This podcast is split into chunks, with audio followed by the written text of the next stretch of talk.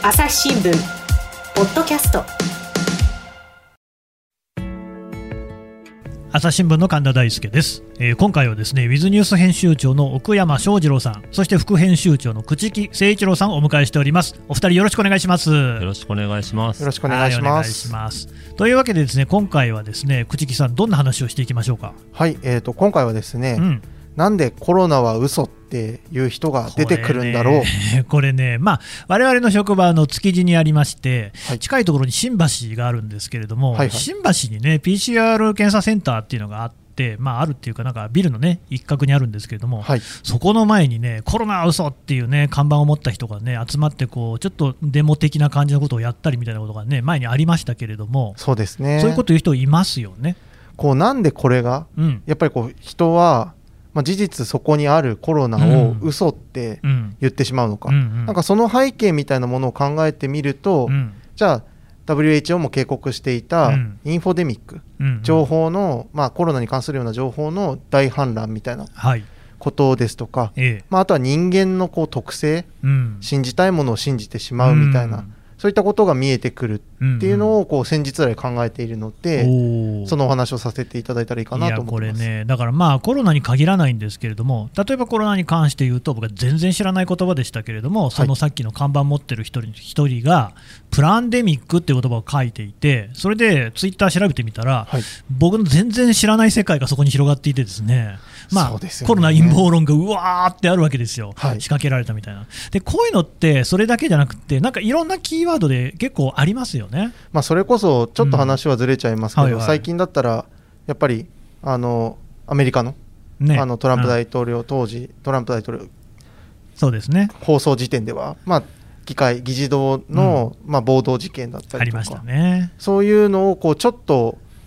こう、うん。興味で関連するようなハッシュタグをクリックしてみると、うん。もう本当に想像もつかないような世界がそうですね、あとだから身近というか、日本の話で言うと、あのザマの事件があったじゃないですか。ああれなんかもう本当に私は全然知らない世界がツイッターなりネットなりに広がってるんだなっていうのをちょっと改めて感じた事件だったんですけどね。ー。そうですね、うん。まあ、そんな風にこう SNS においては、うん。やっぱりこう自分のこう知りたい情報はい。をフォローしてそれを発信するような人をフォローするじゃないですか、うんうん。でその情報に触れ続けて、うん。さらにこう自分もその情報に対してこう先鋭化していくというか、うんうんうん。極端になっていく。うん。これをこうエコーチェンバー現象って呼んだりするんですけどエコーチェンバー、はい。岡山さん、エコーチェンバーってどういう意味ですか、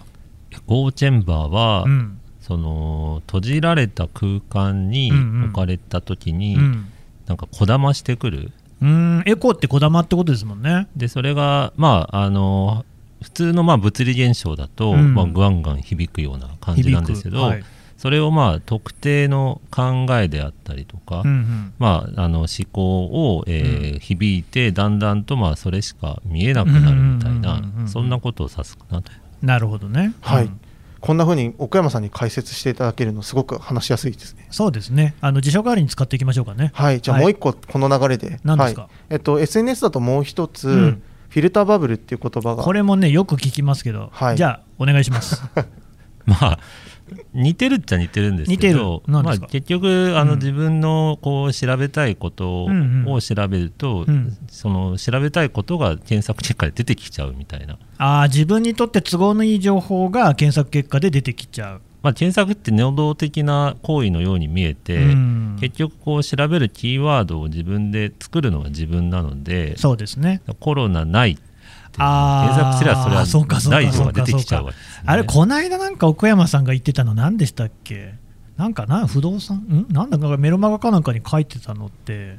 なんかキーワードで調べるときに、なんかこう、普通の人はこの言葉で調べるんだけれども、専門家はこういう難しい漢字の熟語を使うみたいなのありましたよね。ローンのうん。減免措置っていうのが、減免措置。こうまあ、コロナで経済的に困ってる人向けにうん。制度がいろいろ整えられてるんですけど、うん。法律用語ではい。全く正しい用語なんですけど、うん。まあ、困ってる人はそのことは思いつかないよね、えー僕もあんまよくは知らないですけど、減免措置ってなどういうことですか？なんか減免、の？まあ、要するにちょっと軽くしてあげますよっていうことなんですけど、はいはい。ローンで困ってる人は、うん。とりあえずローン払えない、あ検査するわけですよそうですよね、うん。でそうすると減免措置のガイダンスのページは出てこないんです、ああそっか。そういうのはローン払えない人に向けてなんかこ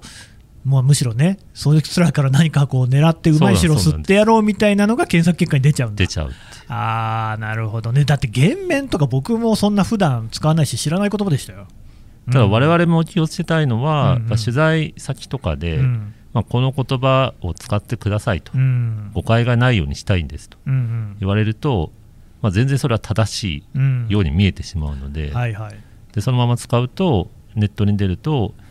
本当に届けたい人に届かないみたいな、だからことほどさようにそのキーワードで自分はこう素直に検索してるつもりでもその見えてるものが人によって全然違っちゃうっていうのがあるわけですね、口そうですね、うん。まあ、なのでこのフィルターバブルポイントは、はい。あのそのフィルターバブルの中に入っている人は、うん。自分がそのフィルターバブルの中に入っていることに気づきにくくなっていくってことなんですよね。うん。で、まあまあ、さっきも岡山さんからあったように、うん。うんコロナは嘘って思う人はどんどんコロナは嘘だって思う情報に接して、さっきのエコーチェンバね。エコーチェンバー現象と一緒になって、どんどんどんどんうん。うん。そういう環境の中に入っていくんですけど、うん。一つ多分皆さんあんまりピンときてないのは、うんまあ、今検索の話ありましたけど、はい、ツイッターもパーソナライズされてる。個人に最適化された情報が出るようになってる。フ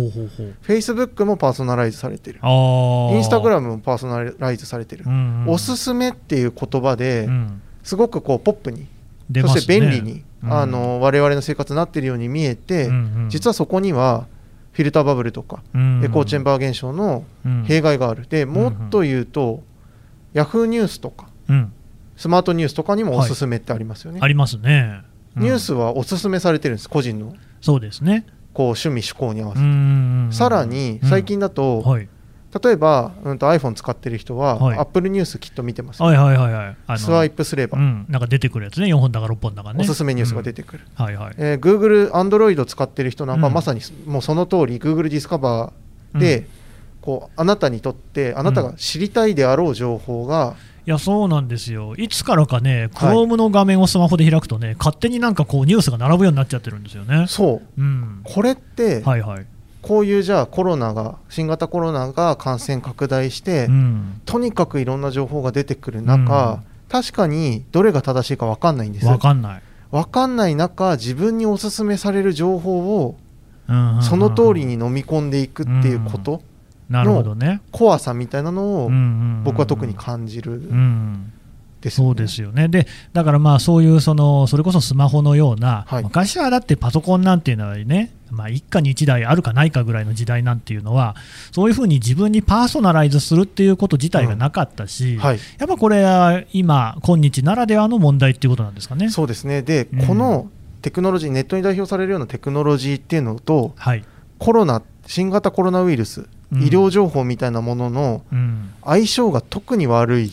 まあね。ね、だからべ逆の言い方すると相性がいいっていうことなのかもしれないんですけど、そうですね。もよりのすごく陰謀論に傾いちゃうっていうね。はい、うん。特に医療って医療の不確実性って言葉があるんですけど、えまあ、そもそもこう極めて複雑な人間の体を相手にする以え上、はい、100%確実に経過を予想したりとか、うん。結果を予想したりってことは本来できない、ないでしょうね。でこれ医療の不確実性って言ってそれこそ医学部の授業の本当に1年生で最初に習うような。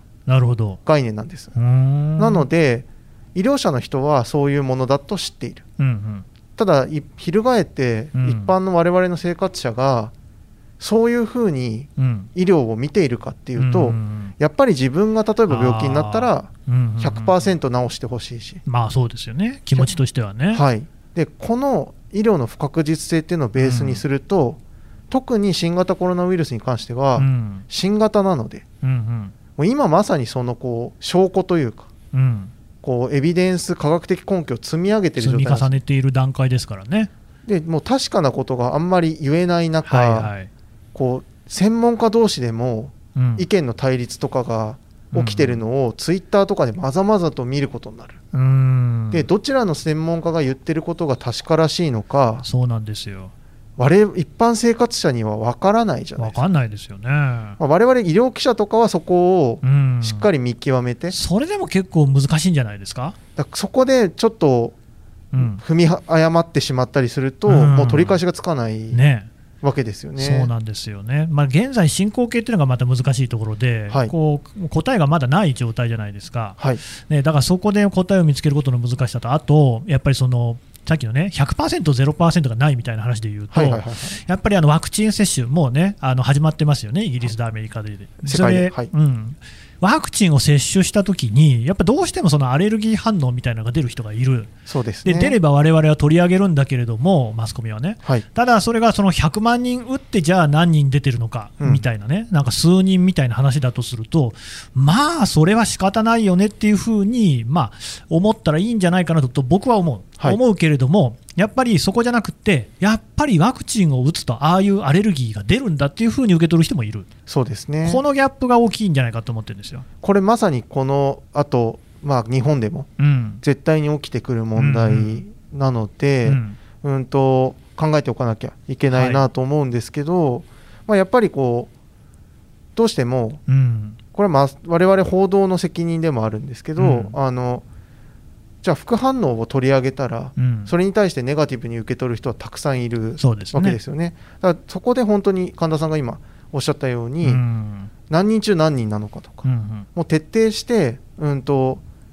事実に即したうん。こう悪い印象だけが増幅していかないようなこと、うん。客観的にそのワクチンのいいところ、悪いところを理解してもらえるような報道っていうのをしていかなきゃいけない。うんでもね、奥山さん、どうだろう、この話、わ我々の立場でですよ、じゃあ、そのアレルギーが出たっていうのを報道しなかったとなったら、今度はまた逆に隠してるなっていうような話にもなりかねない、つまり、やっぱりあの事実としてあるものは報じるっていうのが、今までこう新聞社、マスコミ、報道機関がやってきたことじゃないですか、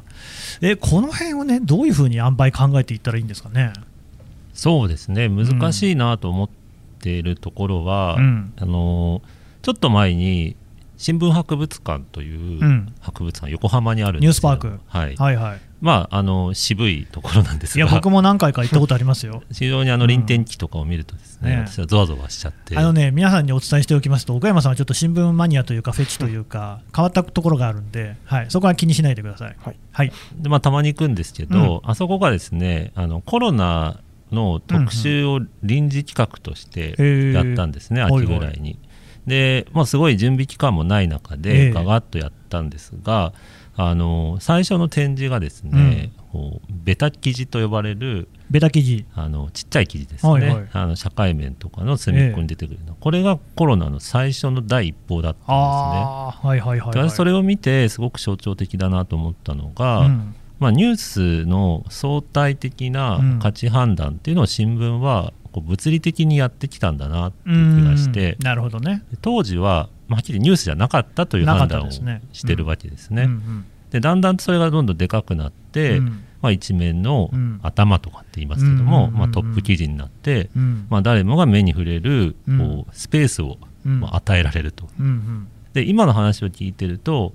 そのワクチンのこう副作用っていうのを落ち着いて伝えようとするなら、はい、多分いろんなニュースの中の一つとしてうん。こう伝えると多分一人歩きしないのかなっていう気がするんですけどうん。これがネットになるとうん。記事がバラバラになってそうなんですよね。それだけしか目に見えなくなる。その新聞の紙面だと、たくさんあるそのコロナのニュースの中で、まあ、ワクチンでこういう話もありますよっていうのが、まあ、ちょっと小さい形で載るっていうことだと思うんですが、そうじゃなくてネットだとね、もうそれそのものが一本の記事として流通しているっていうのが現状ですもんね。そうなると、うん。まあ、最初の話にあっうんたうん。フィルターバブルであったりが、うんこう SEO と呼ばれる検索の最適化、うん。エンジンと呼ばれる技術と組み合わさっちゃって、うん。この情報あなたにおすすめですよ。うん。他はいりませんよみたいな形で出ちゃうと、うん。本来なら何かとセットで読んだ方がいい記事だったのにもかかわらず、うん。記事のバラ売り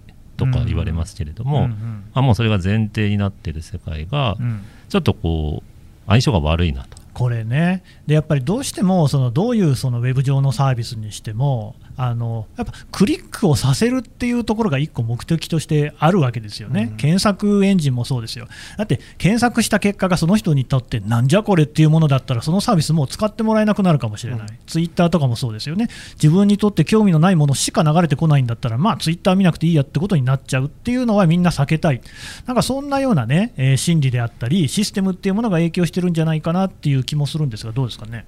それで言うと、うんまあ、我々も同罪は同罪なわけですね、うんうんうんうんそうですね、15秒ぐらいで私のネットの仕事を振り返りますと、うん、15秒。15秒で振り返ると2014年ですね、はいまあ、ウィズニュースを始めるわけです。うんでこれは朝日新聞という看板を取っ払って我々のニュースが届けられないかとうん思って、まあ、記事をこうある意味バラ売りをはい、するサービスなんですよね。そうですね。でそれで何が起きるかっていうとどういう記事が読まれるかっていう分析を始めるわけですね。うんでそこでこう見つけたのが、うん。もう3原則ですよ。三原則、はい。なんですか？悪の3原則。ああそれ、あなたが考えたんじゃないんですか？あなたは悪ってことでいいんですか？悪にもなる3原則。あなっちゃう、まあ、ちょっと聞きましょう、何ですか？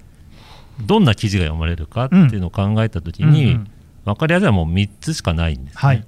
最初はお金です。お金の記事、お金が儲かりますよっていう記事はもうこれ読まれます。まあ、そりゃ読みたいですよね。で、うん2番目は、うん上品な言葉で言うとほ恋愛。う、うんうん、上品じゃない言葉で言うと、うんエロ。出たね。うんまあこれはね、やっぱりね、私もね、あの読みたいなって気持ち、どうしてもありますよ。うん、で、3番目が、はい命です。命、みんな死にたくないわけです。ああ、そういうことですか。で、前者2つ、うんこれはもしかしたら人の価値観によってはそうでもないかもっていう人が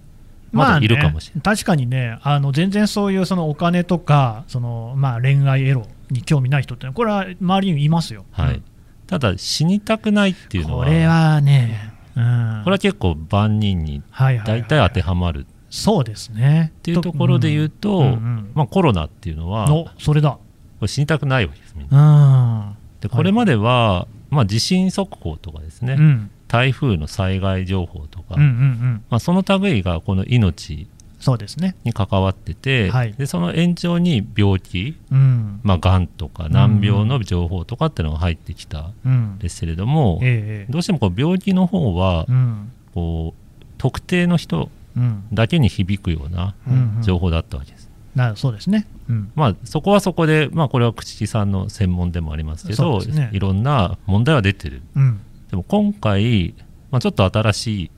かもしれないのは、うん。万人にとっそうでてすね。関係する病気。言われてみればそうだ、ううん。んこういう病気っていうのは実は珍しいのかもしれない。そうなると、やっぱこの三悪の三原則悪になりなるかもしれない三原則の、こう3つ目が、うん。こんなに暴れ回ってしまうっていうのが、なるほどね。まあ、納得はいくんですけど想像もつきがつかない勢いになってるのかなっていう気は。いやこれね、岡山さんの指摘の大事なところで、あお金の話でも恋愛の話でも、その病気の話でも、なんでも、正しい情報だったらそれはそれでいいんですよ。っていうか、むしろ必要ですよ、どんな人にもね。ただ、残念ながらそうじゃない使い方もできるし、そんなことが助長されるような感じになってる、朽木さん、この辺どうですかね？うーんまあ特にさっきの1回だけさっきの話に戻ると、うんワクチンのことで言うんだったら、うんどんな医療行為においても、うんうんこうリスクとベネフィットって言ったりするんです、まありうん。まあ、危険危険性と利益っていうのはあるわけですよね。うん。でもともと医療行為っていうのはそれをした上でも加味した上でうん。利益の方が勝るから行われるもの、うんうん。これがもう超原則なので、えこれをあのこの考え方のもとに立った価値判断ができるかどうかみたいなところが、えうん本来多分情報発信者側には求められるんだと思うんです。うん。なんでかっていうとさっき言ったようにあのもうクリックされちゃうから。うん。クリックされちゃうんだからもう何かこう書いたってクリックされちゃう前提においては、うんうん。やっぱりそこからバランスというかうん。あの最終的にうん。どこ、どんな状況が望ましいのかを考えた上でのうん扱いのバランスみたいなところも考えていかなきゃいけないのかなとは思いますね。なるほどね。朝日新聞。ポッドキャスト。朝日新聞の。質問ドラえもん。我が家の朝は質問から始まる。2012年に太陽圏を出た探査機ボイジャー1号が宇宙人に向けて載せているものは何？身の回りのことから広い世界のことまでいろんな質問が毎朝新聞の一面に載って君のもとへやってくる。ママ知ってる？なんだろうね。さあめくって探して答えを発見。あった！レコードか！いろんな国の挨拶が入ってるのか！毎朝のワクワクが未来を開く。朝日新聞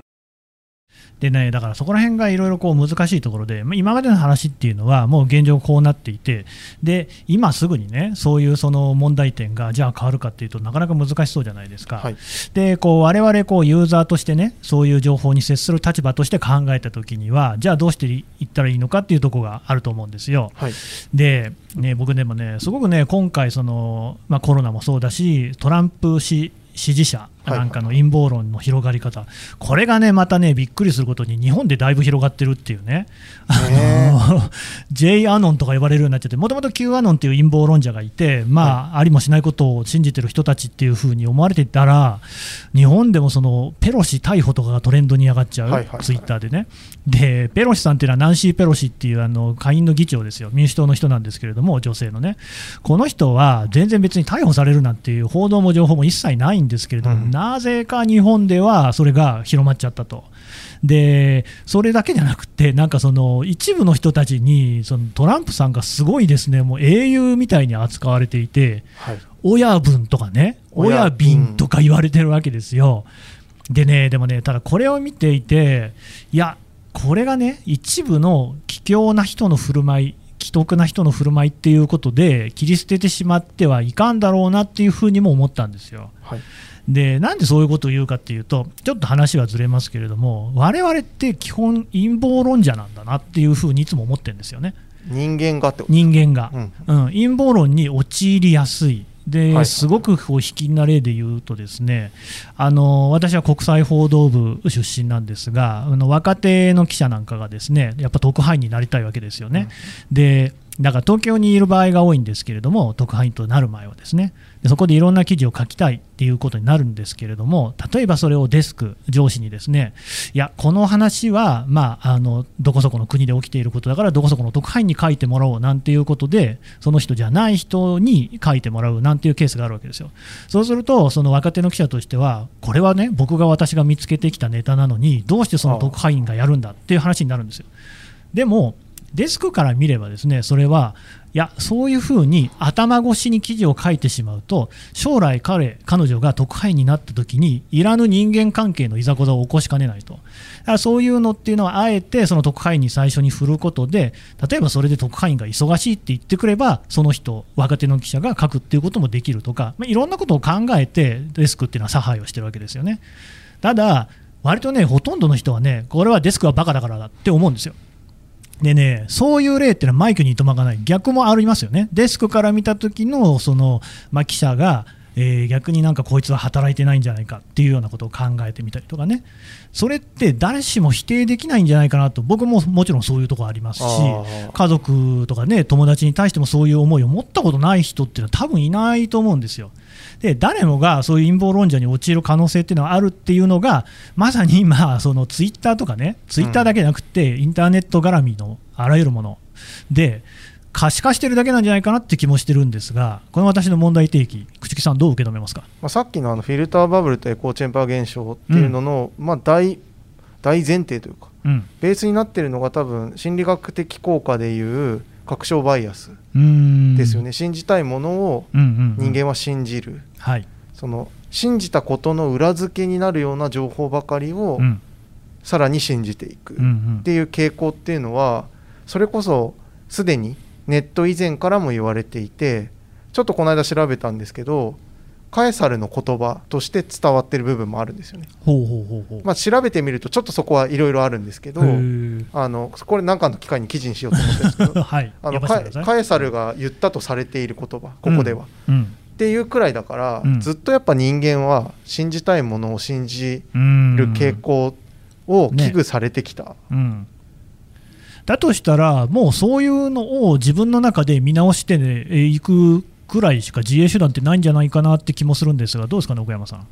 そうですね、なんか今の話聞いて思ったのが、うん、こう対立しちゃった時に、うん、こう自分と違う反応を起こした人に対して考えもなしにみたいな、うんうん、こう前提を置きがちなんですけど、そうなんですよね。これ実は考えてこう変な方向に見えることをしているんですよね。なるほどね。で考えてないと思った時点でやっぱこの水は埋まらないことも多くて、このこコロナはないと信じてしまう人たちを何も考えてない人たちだって切り捨てちゃうことは、切り捨てる側にとっても多分デメリットが大きい。むしろ逆なんですよね、考えに考えた末にコロナはデマだって思っちゃってるっていうことだと思うんですよね。そこが、まあ、マスコミもそうなんですけど、あのちょっとこう上から目線になっちゃったりとか、そうです、ね、頭ごなしになって、これなんか NHK のニュースでやってたんですけど、はいはい、コロナで若者たちが外にこう出てしまうと、うん、なんで言うことを聞かないんだと。いうのでこう、まあ、特集コーナーみたいなのがあって、うん、渋谷とかで話を聞いてるんですけど面白そうですね、まあ、それを総括する形で、うん、原田洋平さんっていう、まあ、若者研究の第一人者の方が解説してたんですが、まあ、そもそも今まで政治家は若者に対して何の配慮もしてこなかっただろうと。投票しないからね。そうですね、でそこはまあ、あの、ねうん、鶏卵なとこもあるんでしょうけども、えー、こうまあ、結果的にはこう若者世代について政治家は向き合ってこなかったのに、うん、そうでしょうね。今になってあ確かに、ね、若者にお願いばっかりしても こういう時だけね。それは聞かないだろうと、うん、だからその対話のチャンネルっていうのが自分勝手すぎやしませんかという。なるほどね、うんうんうん、ただ多分政治家の一部には、うん言うことを聞かない若者が分からなすぎると思ってる人もいるんじゃないかなと。なんかね、その対話のチャンネルってすごい大事で、結局、そのコミュニケーションがないっていうところが1個問題になると思うんですよね。さっきのあのデスクと記者の例えで言えばですよ、デスクが記者にそうやって説明すればいいんですよ。いや、君も将来が大事だと、で同じその多分言語とかができるから、その国で働くことを考えているんだったら、必ず今の特派員とはどこかで一緒に仕事をしなきゃいけないし、まあ、やっぱりそういうところを考えたら、みたいなことをちゃんと説明してあげれば、その若手の記者は絶対分かる。でもみんなしないんですよね。で多分コロナとかに関してもなんかこうそこら辺がみんなこうすっ飛んだ上でなんかこうマウンティング合戦的なところがととりわけその SNS ってあると思うんですよね、はい、で僕が正しい私が正しいっていうことの主張になっちゃうからコミュニケーションが成立してないように僕には見えるんですよ。朽木さんどう思います？あの認知的不協和理論ってあるじゃないですか。その自分、うんと異なる意見に対してこう落ち着いていられない、まあ、意訳ですけど、うん、っていう考え方があるんですけど、まあ、まさにそれだなと思っていて、うん、そのじゃあコロナはないって冒頭の話に戻ると、うんうん、思ってる人に対していやコロナはあるんだって じゃあね言っても通じないですよ、ね、通じないし逆に言うと、まあ当然ですけど私はコロナはあると思ってるんですけど、はい、コロナはあるって思ってている人に、うん、コロナはないって言っても、うんうん、何を言っとるんだねって思うこの、何を言っとるんだねが、共に根っこにあるんだとしたら、この断絶は埋まんないんじゃないかなとも思うんですよね。だとしたら個人的にちょっと思ってるのは、そこで双方が情報を再生産していくと、うん、コロナはないって言ってる人に反論するみたいな、うん、今回のこうこの会の趣旨は、うんうん、なんでそういう人がいるんだろうってことで提案したのは、うん、そういう理由で、うんうん、コロナはあるんだってそういう人に対して主張したとしても真っ向から、うん、それは多分反論を再生産してそうですね。山のもうそこからループのように情報が増えていって増えていって、うんうん、あんまりこう意味がないとまでは言わないですけど、うん、余計こう混乱情報の総量は絶対増えていく、うん、で情報の総量が増えることがインフォデミックなので、うん、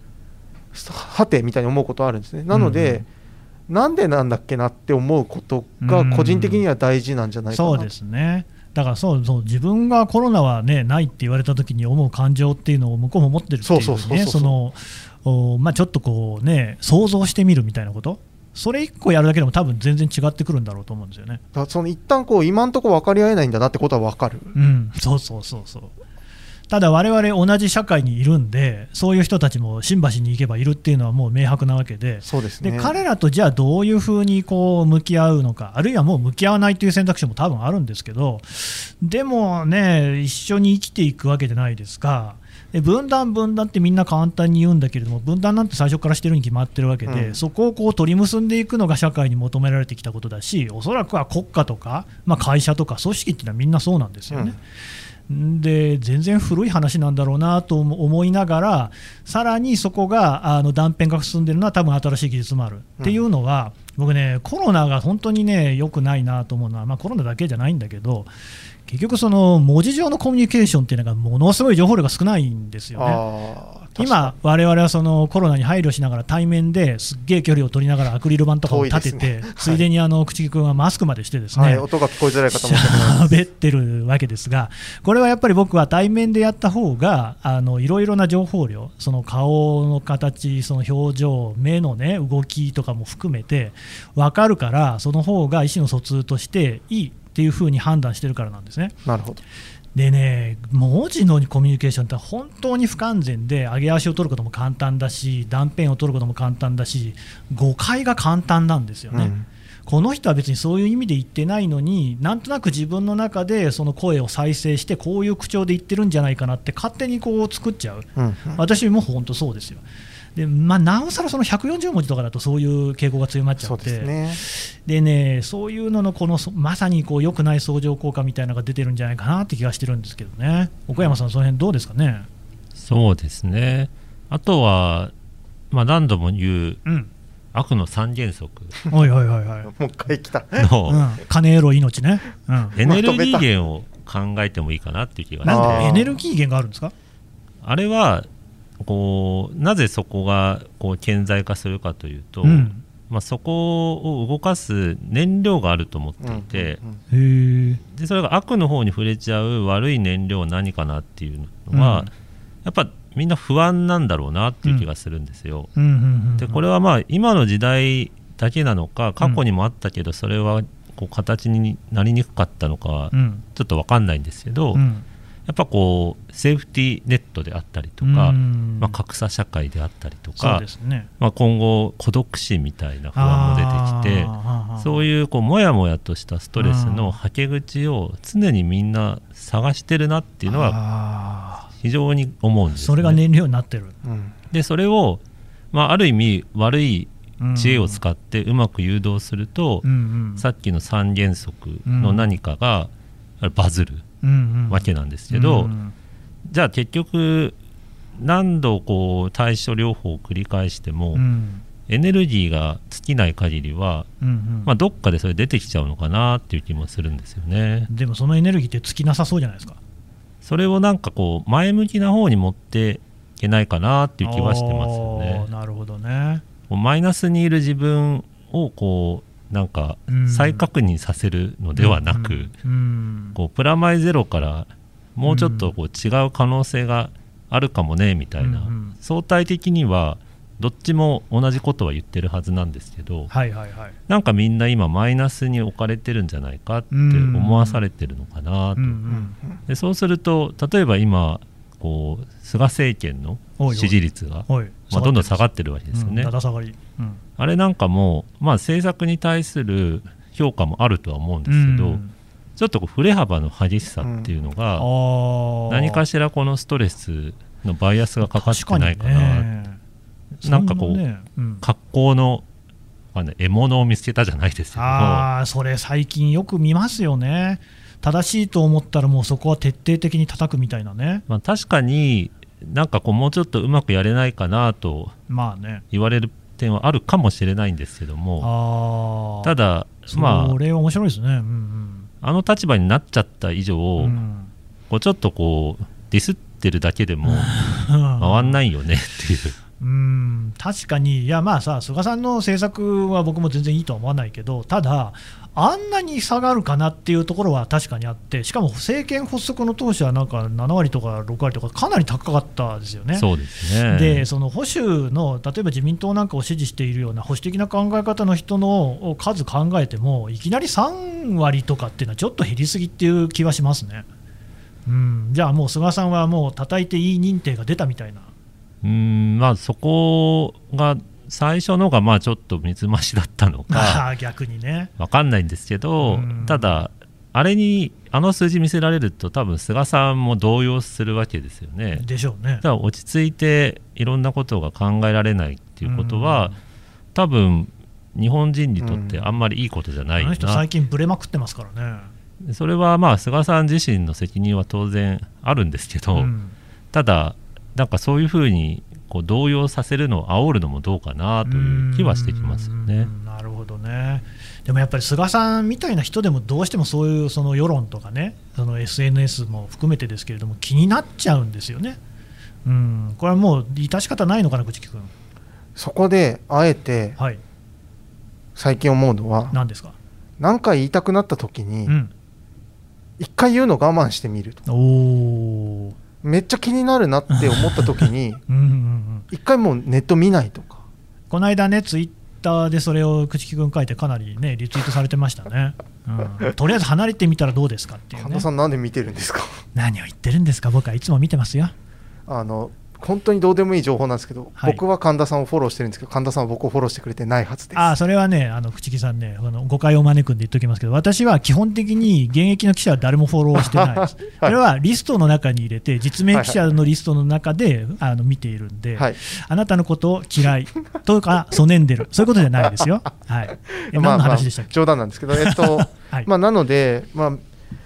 そうだから結局このパンデミックが情報の大氾濫なのだとしたら、うん、それに対抗する手段って情報の総量を減らすことなのではという、逆にね。そうでしょうね。まあそれでじゃあ必要な情報が届かなくなったらそれは困るんで難しいんですけど、じゃあ少なくとも何か聞いてイラッとしてパッて言おうと思ったことみたいなのは、ちょっと一晩置いといて、うん、そういう必要あるかなとか、うん、言ってなんかいいことあるかなみたいな、うんうん、なんかそこで立ち止まったりとかなんかもうイライラしてくるから、うん、ネット見るの何日かやめとこうと、必要な情報は能動的になんか厚労省とかそういうとこからそうですね。見に行けばいいみたいな割り切り、うんうん。うん、なんかこうそういう一回ちょっと距離を置いたりとか、うんうんうんうん、やめてみるみたいなことが、ある種有効になってしまう事態なんじゃないかなと思ってます。そうですね、まあ、この話つきませんけども、ちょっとこの辺でね、じゃあ一旦、はい、あの収めるということにしたいと思います。どうもありがとうございました。ありがとうございました。朝日新聞ポッドキャスト今絶対に聞くべきポッドキャストを見つけようジャパンポッドキャストアワーズ2020が開催されます朝日新聞ニュースの現場からは大賞にノミネート。また部門賞リスナーズチョイスはリスナーの皆様の投票により決定されます。2月15日23時59分まで受付中。ポッドキャストアワードで検索するか概要欄のリンクから番組名朝日新聞ニュースの現場からと記入してぜひご投票ください。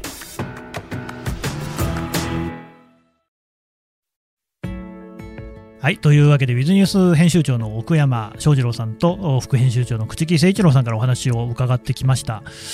いやー、これはね、だからまあ最後もちょっとこう、もやもやっとした形では終わったなっていうふうに思われた方もいるかもしれませんけれども、多分まあ一生もやもやするんですよ。でね、我々はね、何なのかって、これはやっぱもやもやとどういうふうに向き合っていくのか、だってその、まあ、正直ですよ、コロナは嘘とか言ってる人たちと、じゃあ本当に付き合う人やんのかって思うじゃないですか。まあでもそういう人ともやっぱ付き合わなきゃしょうがないっていう一面あるわけですよね。どこで会うか分かんないし、ひょっとしたら自分の家族にそういう人が出るかもしれないじゃないですか。でそういうモヤモヤを抱えながら生きていくっていうこと自体はもうこれはしょうがないんで多分いろんなやり方ある。口木さんがおっしゃったように情報の摂取を少しこう調節ボリュームを下げてみるであるとかですね。あるいはもう本当にあのそこら辺は割り切って自分も同じ穴の無地だなっていうねあの風に捉えてみるとまた違うものが見えるかもしれないし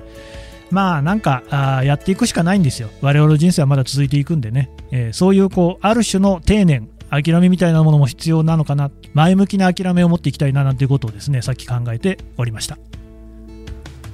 朝日新聞ポッドキャスト朝日新聞の神田大輔がお送りしました。それではまたお会いしましょ